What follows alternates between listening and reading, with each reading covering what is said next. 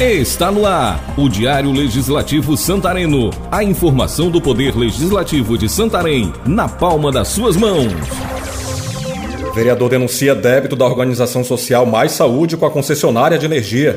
Câmara vota projeto de lei que propõe a implantação do serviço social e psicologia em escolas municipais. Estado do Tapajós volta a ser assunto na tribuna da Casa Legislativa. Esta é mais uma edição do Diário do Legislativo Santareno com os destaques da sessão desta quarta-feira, 24 de novembro. Na Câmara Municipal de Santarém, o vereador JK do Povão, do PSDB, denunciou o débito da organização social Mais Saúde com a concessionária de energia Equatorial. A OS Mais Saúde administra o Hospital Municipal de Santarém e a UPA 24 horas, no Hospital Municipal, a dívida é mais de 1 milhão e 96 mil reais. Está no site de, do TJ já uma ação da Equatorial contra a OS Mais Saúde, que está devendo de julho até outubro é, o valor de 1 milhão 450 mil reais para a Equatorial Energia. É 1 milhão e 96 mil reais do Hospital Municipal, é, 1 milhão, é 110 mil referente à UPA e 271 mil que foi um parcelamento que eles fizeram no passado e não pagaram também. Ainda na área de saúde, o vereador Carlos Silva do PSC visitou a unidade básica de saúde do bairro Nova República para uma fiscalização. Na ocasião, constatou a veracidade de denúncias. O compressor, que está com problemas, impede o funcionamento do consultório odontológico. A estrutura física também está comprometida. Parte do teto pode desabar.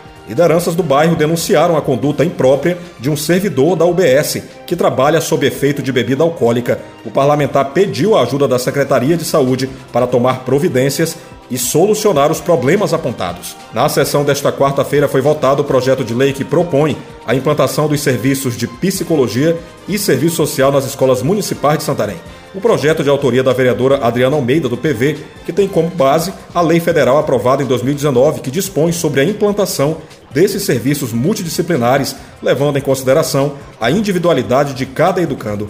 A vereadora também considerou o projeto necessário para enfrentamento às sequelas e consequências da Covid-19 no ambiente escolar. Representantes das duas categorias do Sindicato dos Profissionais da Educação do município de Santarém acompanharam a votação, demonstrando apoio à aprovação do projeto. O presidente do Simprosan explicou por que o projeto é tão necessário ao atendimento a profissionais e estudantes. São vários inúmeros conflitos, além da saúde, inúmeros conflitos que a gente agora mais acentuado no período pós-pandemia ou nesse período de pandemia mesmo. Crianças que ficaram órfãos, professores que sobreviveram, funcionários que sobreviveram a uma Covid.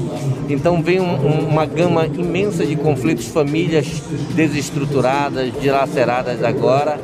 E esse profissional ele vem para somar ainda mais um trabalho qualitativo nas escolas, que era, é algo que vem fazendo por profissionais não habilitados. O relator do projeto, vereador Silvio Neto, do Democratas, deu parecer favorável. Em seu pronunciamento, explicou que levou em consideração a saúde mental, disse que é fundamental para garantir o efetivo aprendizado, além de solucionar questões que impedem o desenvolvimento psicológico mental dos estudantes.